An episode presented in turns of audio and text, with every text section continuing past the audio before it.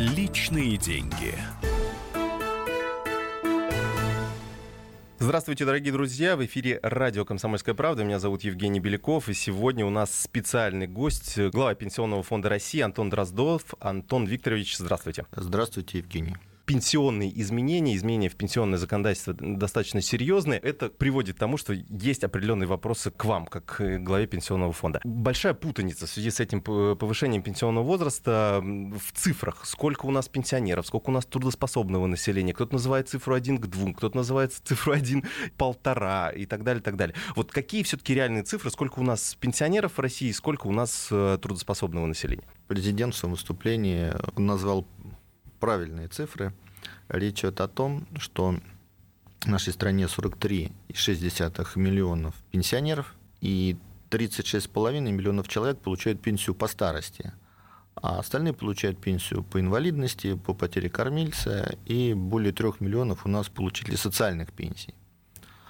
Если говорить о соотношении а, лиц трудоспособного возраста и лиц, получающих пенсии, то в конце 80-х э, это соотношение было один э, пенсионер и 3,7 э, человек трудоспособного возраста.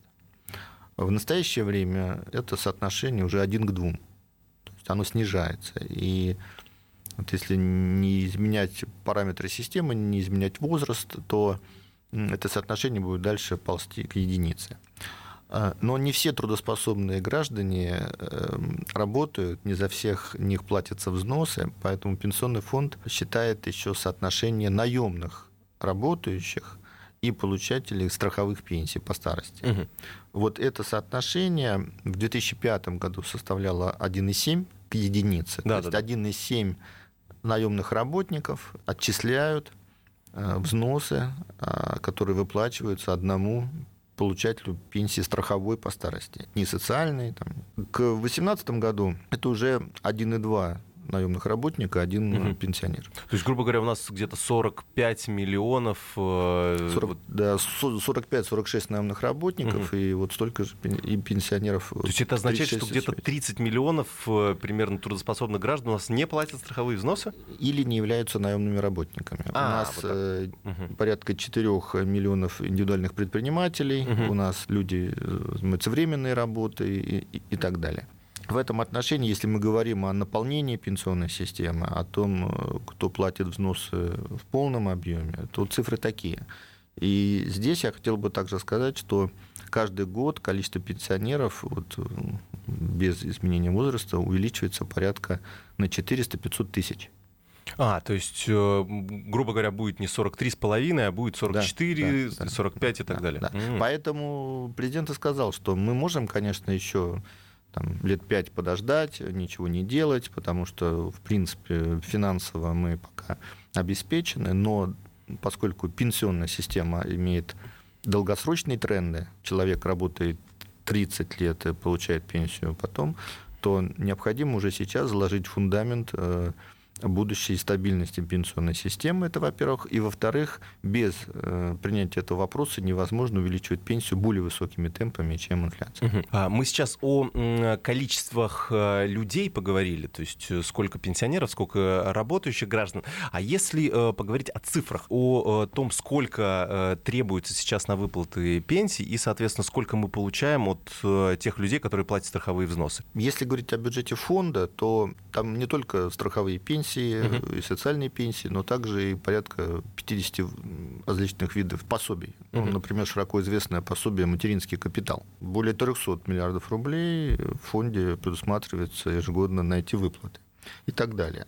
А, тем не менее, при бюджете фонда вот в текущем году 8,5 триллионов, э, порядка 80%, то есть 6,8 э, триллионов, это идет на непосредственную выплату страховых пенсий. При этом взносов нам поступает около 5 триллионов. То есть Mm-hmm, то есть то почти 2 триллионов 70, не хватает. процентов 70, да. А остальное – это трансферты из федерального бюджета, которые компенсируют нам либо льготы по тарифам, Uh-huh. либо это программа под названием «Валоризация», широко известная, также компенсация нестраховых периодов. Валоризация, напомните, это вот эти это выплаты? В 2010 году было uh-huh. разовое повышения пенсионных прав граждан, имеющих советский стаж. И... А, то есть это идет из каких дополнительных денег, из которые федеральный бюджет? бюджет ага, да. понятно. А, это средства, которые компенсируют нестраховые периоды.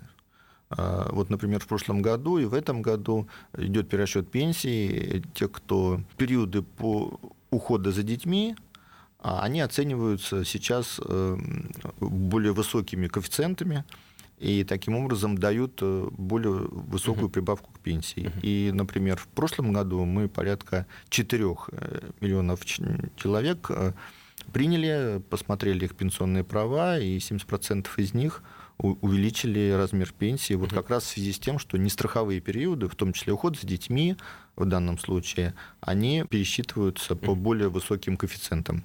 Средняя прибавка пенсии при этом у нас составила 400 рублей которые они будут получать постоянно. Также нестраховым периодом является период военной службы в армии по призыву. Каков общий объем трансферта из... Ну, я знаю, что в пенсионном фонде не, не очень любят слово «дефицит», но какова общая цифра такая? Трансферты не являются дефицитом. Дело в том, что есть трансферты, которые нам передаются на выполнение определенной задачи, например, на выплату материнского капитала. То есть это не идет, это и не планировалось осуществлять за счет страховых взносов. Ну, логично, да. Да. Поэтому мы берем, осуществляем выплату материнского капитала, назначение просто потому, что... То есть вы как технический это федеральное, орган... Нет, да, это федеральное обязательство. Угу. Ну, кому еще поручить? У нас единая централизованная система. Если поручить угу. это кому-то, то это дополнительные издержки. Поэтому лучше использовать имеющуюся систему. Угу. И поэтому вот такие виды пособий, например, э, ежемесячная денежная выплата Э, которые выплачиваются также всем льготникам, э, федеральная социальная доплата, ну, различные виды пенсии, они вот вместе с этим это 3-3 триллиона из 8,5. Да, да, да. Но если говорить чисто про пенсии, то это порядка 1,8 триллиона. Но вот 1,8 это все-таки же дефицит получается. Это же нехватка тех самых страховых взносов на выплаты страховых пенсий, которые в идеале вроде как должны так балансироваться. Вот насколько это дефицит? Да, это, вот, это то, на что не хватает. Но... То есть он рос, правильно, за да, последние но, годы? Но этот дефицит, он, э, как сказать, он объясним, потому что, например, программа валоризация изначально ее планировалось сделать из федерального бюджета. Да? Угу. У нас есть альтернативный способ, допустим, повысить тариф. Но тогда страховой взнос. Да, но тогда угу. бизнес там просто не сможет платить и все уйдут в тень. Угу. У нас есть э, варианты, допустим, брать с людей, с населения, как это делается во всем мире но, к сожалению, у нас еще не такие высокие зарплаты, чтобы человек платил. Поэтому федеральный бюджет, который собирает все виды налогов, ну, практически, те, которые идут в местные бюджеты, вот он через налоги аккумулирует необходимые средства и передает их нам. А, дорогие друзья, напомню, что у нас в гостях Антон Дроздов, глава Пенсионного фонда России. Меня зовут Евгений Беляков. Прервемся буквально на две минуты. Оставайтесь с нами. Личные деньги. Будьте всегда в курсе событий. Установите на свой смартфон приложение «Радио Комсомольская правда». Слушайте в любой точке мира. Актуальные новости, эксклюзивные интервью, профессиональные комментарии. Доступны версии для iOS и Android. «Радио Комсомольская правда». В вашем мобильном.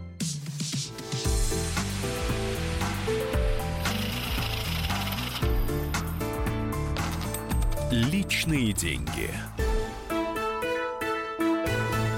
Продолжаем наш эфир, дорогие друзья. Меня зовут Евгений Беляков. В гостях в студии радио «Комсомольская правда» Антон Дроздов, глава Пенсионного фонда России.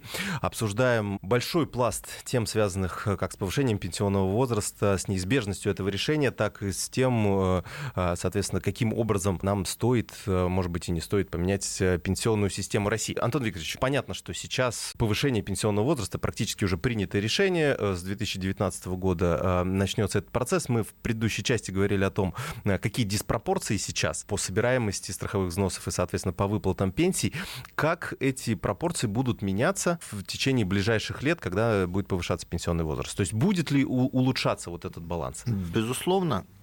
Во-первых, пенсия э, будет расти темпами, вот если взять 2019 год, вот это уже завтра, темпами в два раза, больше, чем в два раза выше инфляции. Сейчас инфляция, может быть, повысится? На этот год Министерство экономики прогнозирует э, инфляцию 3,4%. Да. А в бюджете на следующий год, который, кстати, кстати будет э, обсуждаться на правительстве, на этой неделе пенсии индексируются чуть больше, чем на 7%, практически в два раза. И если брать среднюю пенсию по старости для неработающих пенсионеров, это 14 тысяч 414 рублей, которые мы ожидаем на конце года, то вот, применив этот индекс 7%, мы увидим, что прибавка с 1 января будет угу. где-то тысяча. Ну да. Вот почему говорим все время про тысячу, что если взять человека, получающего среднюю пенсию, такого среднего пенсионера по старости, не работающего, э, то вот эта индексация даст ему прибавку в среднем с 1 января тысячу.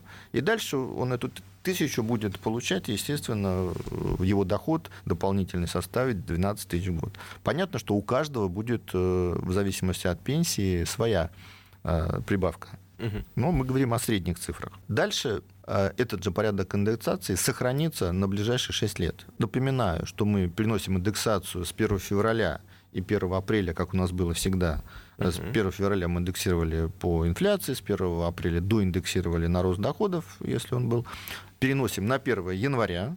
И вот в ближайшие 6 лет с 1 января будем индексировать таким процентом, который давал бы нам прибавку для средних пенсий не меньше тысячи рублей. Про пенсии мы знаем. И это, да, безусловно, уже. будет выше инфляции, и будет mm-hmm. рост пенсии в реальном выражении, то есть темпами выше инфляции, порядка 10%. Увеличится ли объем страховых взносов и будет ли уменьшаться вот эта разница между доходами и расходами, вот 1,8 триллиона, да, который сейчас, э, а, про который мы говорили, будет ли эта разница уменьшаться? Или э, э, все дополнительные доходы пойдут на увеличение пенсий? В том бюджете, о котором я говорил, мы исходим из того, что что вот первые годы а, все доходы, угу. всю вот эту как говорят, у нас экономию от повышения пенсионного возраста, а за 6 лет это порядка 3 триллионов, будет направляться исключительно на индексацию. Именно поэтому трансферты пока останутся в тех же абсолютных суммах.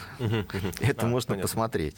Но если экономика сработает лучше, то, конечно, за пределами ближайшей трехлетки будет определенное изменение в трансфертах.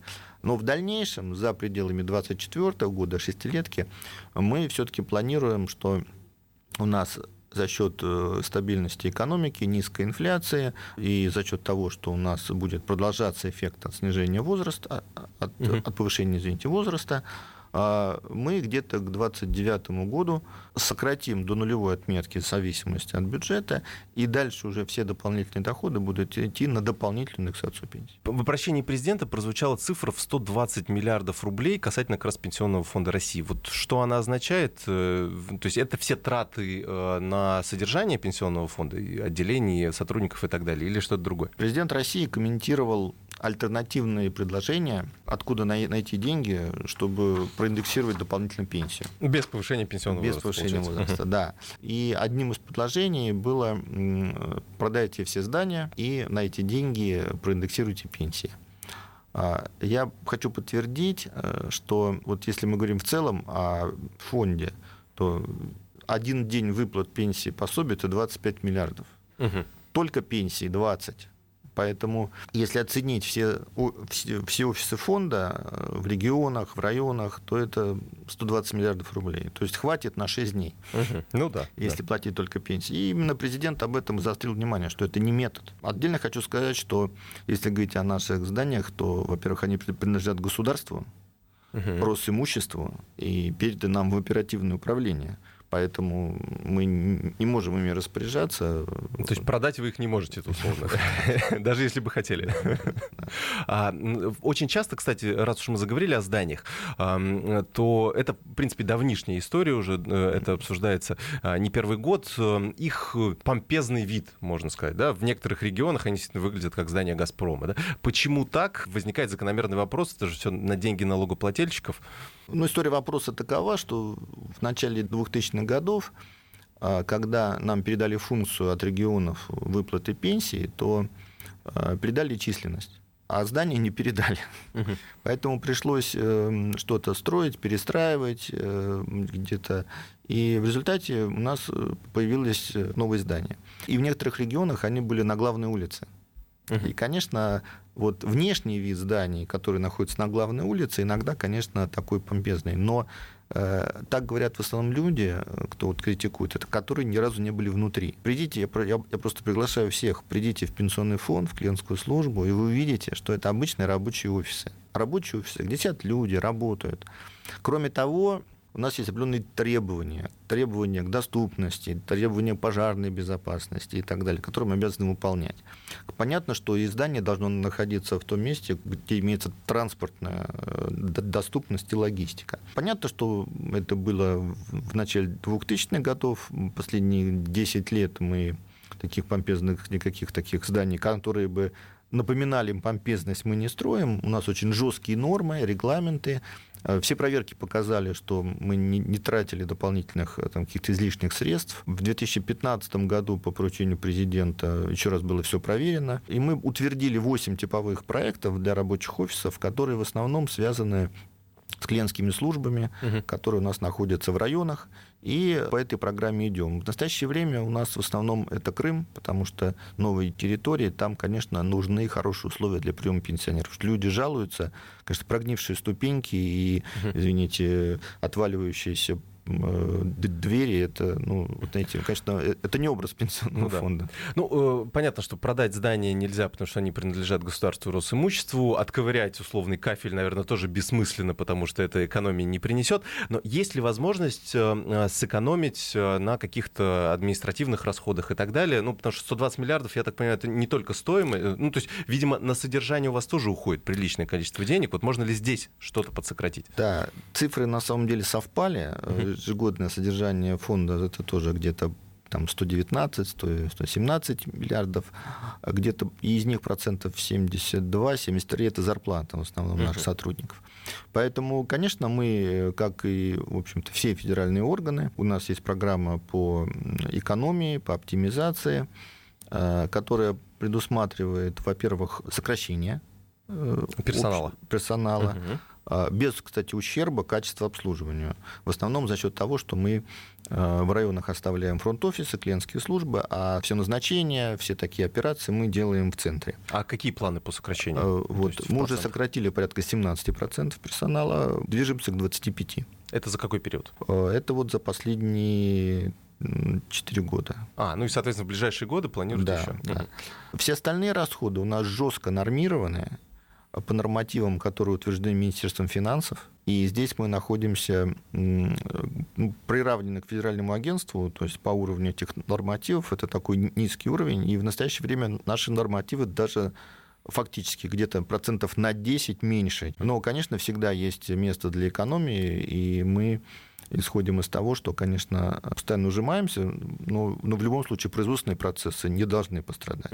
Поэтому никакой увольницы, еще раз говорю, в наших расходах нет. Э, они ежегодно контролируются Минфином, и проверяются счетной палатой. Глава пенсионного фонда Антон Дроздов у нас в гостях. Меня зовут Евгений Беляков. Вернемся буквально через несколько минут. Личные деньги. Проблемы, которые вас волнуют. Авторы, которым вы доверяете. По сути дела, на радио «Комсомольская правда». Дмитрий Потапенко. По пятницам с 7 вечера по московскому времени.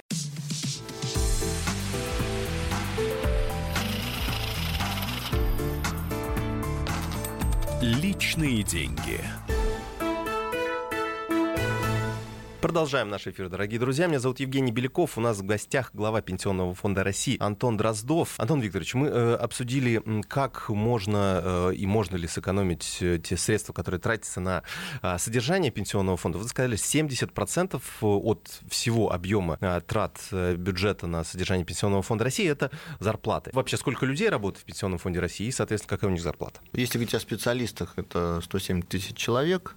107 тысяч человек. Да, человек. Ого. Дело в том, что а, у нас клиентские службы в каждом районе. Угу. У нас две с половиной тысячи районов по стране, поэтому у нас 2700 где-то точек, где мы должны присутствовать, поэтому 107 тысяч человек, но мы планируем сделать меньше 100, а Средняя зарплата, если говорить о территориях, о территориях, то она даже ниже, чем в среднем по стране. То есть у нас в среднем по стране где-то сейчас уже к 40, а наша зарплата где-то 38.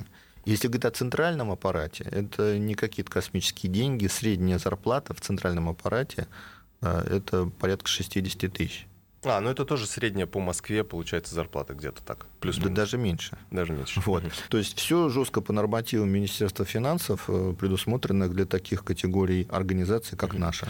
А можете сказать, чем эти люди занимаются? Потому что э, всегда, когда называют цифру 107 тысяч человек, э, то ну, это достаточно много. Даже если разделить условно все вот эти районы, то это по 40 человек в каждом районе, условно, да, там, ну если в средние, да, какие-то цифры взять, 100 на, на, на 2500 разделить. Чем эти люди занимаются? То есть понятно, что есть те, кто принимают пенсионеров, рассказывают им, как получить то или иное пособие и так далее. Остальные что делают? Вообще затем нужен пенсионный фонд. Что такое пенсионный фонд и почему нельзя, допустим, эти функции передать в другие организации? Угу. Во-первых, пенсионный фонд занимается социальным страхованием. Вот 70% нашей работы – это социальное страхование. То есть это пенсионное страхование. Что такое страхование, чем оно отличается от, например, банковского вида деятельности? Всем, всем я думаю, понятно. Все помнят вот в советское время мы страховали жизнь, то есть люди откладывают в течение всей жизни, а потом, когда наступает страховой случай, в данном случае для страхования жизни это достижение возраста, достижение возраста нетрудоспособности,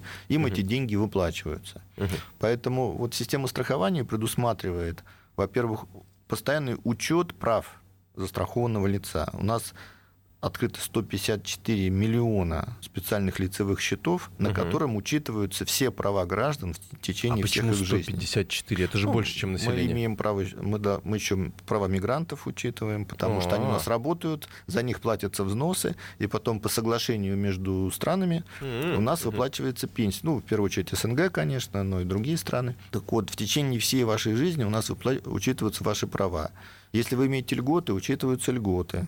Например, северные льготы, работы э, во вредных опасных условиях труда. Пенсионное законодательство очень достаточно сложное. Кроме того, мы выплачиваем порядка 50 иных видов э, пособий. Их надо все учесть, все рассчитать и так далее. И по, э, Но это же компьютеры делают, наверное, сейчас уже. Они это не делают, поскольку, что касается пенсии, пособий, то это уже право, которое гражданин получает путем обращения в пенсионный фонд и представления uh-huh. соответствующих документов. Вот, например, материнский капитал. У нас 8,7 миллиона человек получили материнский капитал при рождении второго и последующего ребенка, и, соответственно, они все получили эти средства, и их тратят мы, соответственно, То есть отслеживаем их э, использование этих средств. Ну, например, там, подтвердить человеку остаток его пенсионного капитала и так далее. Поэтому эта работа трудоемкая. Конечно, у нас компьютеризировано все, что касается баз данных, все, что касается возможности посоления госуслуг. А, но граждане приходят э, в отделение пенсионного фонда, потому что, а, во-первых, пенсионное законодательство несколько раз менялось, во-вторых, а, то, что было в советское время, советский стаж, он требует, конечно, подтверждения угу. документами. Кроме того, у нас много случаев, когда люди приезжают из других стран, э, из Украины, из Казахстана, то есть Угу. Вот, э, ну и так далее. Вы можете То есть еще спросить, много такой бумажной работы получается. Вы можете спросить, угу. ну, мы берем документы, их сканируем, но угу. нужно терпеливо разъяснять, и поэтому мы не можем уйти из регионов, э, допустим, перевести, у нас есть личный кабинет на сайте, можно зайти, посмотреть, если вы зарегистрированы на э, госуслугах, мы используем МФЦ, но процентов у 30 населения возникают сложные вопросы, вообще у каждого второго, которые требуют вот непосредственного человека в окне. Mm-hmm. И поэтому мы присутствуем в каждом районе в виде фронт-офиса, в виде клиентской службы. У нас есть колл-центр, который работает практически круглосуточно. И наша основная задача – это обеспечить вот э, учет прав граждан и максимально такой для них комфортный вариант выплат и расчеты пенсии, по сути. А, я так понимаю, что очередей сейчас в отделениях нет или есть? Очередей нет. Э, ну, есть э, сезонность и в течение дня, и в течение недели. Бывают наплывы, когда изменяется пенсионное законодательство, и граждане приходят как раз вот узнать, что с их пенсионными правами. Угу. Или какие-то, вот, например, как перерасчет э, периодов ухода за детьми, о котором я сказал. Мы ожидаем, что в следующем году в связи с изменением пенсионного А-а-а. законодательства также будет наплыв. То есть с января да, начнут... Да, и мы будем менять э, и режим работы наших служб. Вообще хочу сказать, что работники пенсионного фонда, для них очень часто, к сожалению, нормой является ненормированный рабочий день. Без обедов, э, потому что э, никуда не денешься, люди приходят, э, люди хотят знать, Э, что им положено, и хотят получить прямую. Вы же активно э, уже несколько лет внедряете различные онлайн-услуги. Да, личный кабинет есть э, на сайте. Я лично им постоянно пользуюсь, периодически проверяю, сколько мне пенсионных баллов начислено. Как вот это внедрение онлайн-услуг повлияло на то, что ну, все-таки людей же меньше стало приходить? Ну и, соответственно, это дальнейшая возможность да, по оптимизации процессов. Да, э, действительно, ряд вопросов снимается через интернет, э, через личные кабинеты, но не все э, услуги можно, к сожалению, еще пока осуществить через личный кабинет. Например, там, где требуется представление документов так называемого личного хранения. То есть, если в законе написано, что, например, паспорт – это документ личного хранения или что-то еще надо принести показать, то, к сожалению, пока мы вынуждены просто по интернету взять заявление, а потом uh-huh. человек подтверждает. Uh-huh. Но там, где можно полностью услугу перевести, мы ее, конечно, переводим. Получить информацию о состоянии своего лицевого счета, подать заявление. А, кстати, вот если говорить о том же материнском капитале, то вышел закон о том, что он может быть в электронной форме.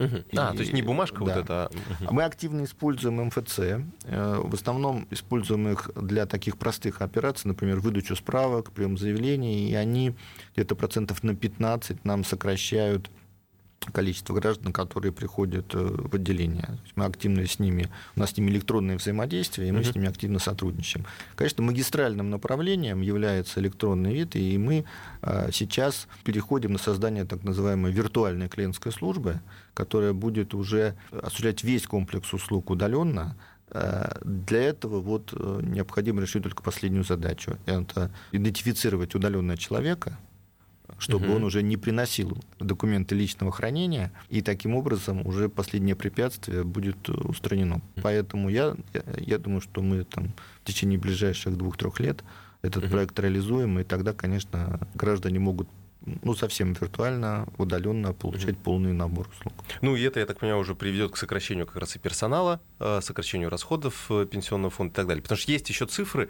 а, ну, на самом деле это сравниваются и другие федеральные наши структуры, и, например, условный центральный банк и так далее, что у нас по количеству э, чиновников, по количеству сотрудников, обслуживающих какое-то количество населения, у нас их очень много. То есть там 2, 3, а то и в 5 раз больше, чем в развитых странах мира. То есть почему у нас... Но вот мы задавались вот? этой проблемой, и мы специально проанализировали количество, мы не чиновники, кстати, мы не являемся госслужащими, поэтому uh-huh. у нас нет многих льгот, которые есть у госслужащих. А, вы бюджетники, получается. Мы, да, мы работаем по трудовому договору. Мы смотрели, что происходит в мире, и у нас такая интересная есть статистика, что если брать нагрузку, э, взять вот европейские страны, страны СНГ, то у нас она в два раза выше – чем э, у, те, у, у других стран европейских, восточноевропейских. Нагрузка это на одного работника. На одного угу.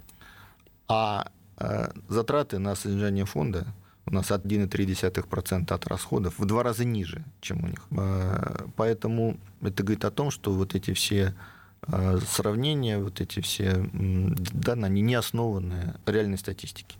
Тем не менее, еще раз повторяю, что все равно мы реализуем программу оптимизации, понимая, что эффективность работы фонда – это важная задача. Были недавно как раз э, обвинения э, в адрес Пенсионного фонда России в растратах. Там были упоминания о том, сколько тратится на обслуживание служебных машин и так далее, и так далее. Что можете ответить в ответ вот на эту критику? Критика довольно, она, с одной стороны, удивительна, поскольку, как я уже сказал, э, все наши расходы, в том числе и аренда автотранспорта, оно происходит по нормативам, установленным Министерством финансов. И мы не выходим за эти нормативы, а даже процентов на 10 идем ниже. А, но понимая, что мы все-таки пенсионный фонд, да, у нас особый э, вот, э, у нас особая ответственность. Мы э, все равно каждый год экономим и планируем в следующем году еще уменьшить расходы на отдельные статьи, в том числе автотранспорт, но, опять же, без ущерба э, нашей работе, потому что, например, в районах, э, в отдаленных где-то городах, э, то есть нам просто необходимо ездить вплоть до того, что мы, например, выезжаем в отдаленные деревни и там какие-то поселки и проводим консультации с жителями в сельсоветах, например. Понятно. Спасибо вам большое. Я напомню, дорогие друзья, что у нас в гостях был глава Пенсионного фонда России Антон Дроздов. Меня зовут Евгений Беляков. Оставайтесь на радио «Комсомольская правда». Спасибо, что пришли. Личные деньги. Россия и мир. Экономика и политика. Народ и власть. Это глав тема. Всем привет! Я Илья Савельев. Вместе с Михаилом Юрьевым и Михаилом Леонтьевым мы ведем главное аналитическое шоу страны. В эфире радио «Комсомольская правда» мы говорим о главном, о том, как должно быть и почему иногда получается по-другому. Программу «Глав тема» слушайте каждый четверг с 8 вечера по московскому времени.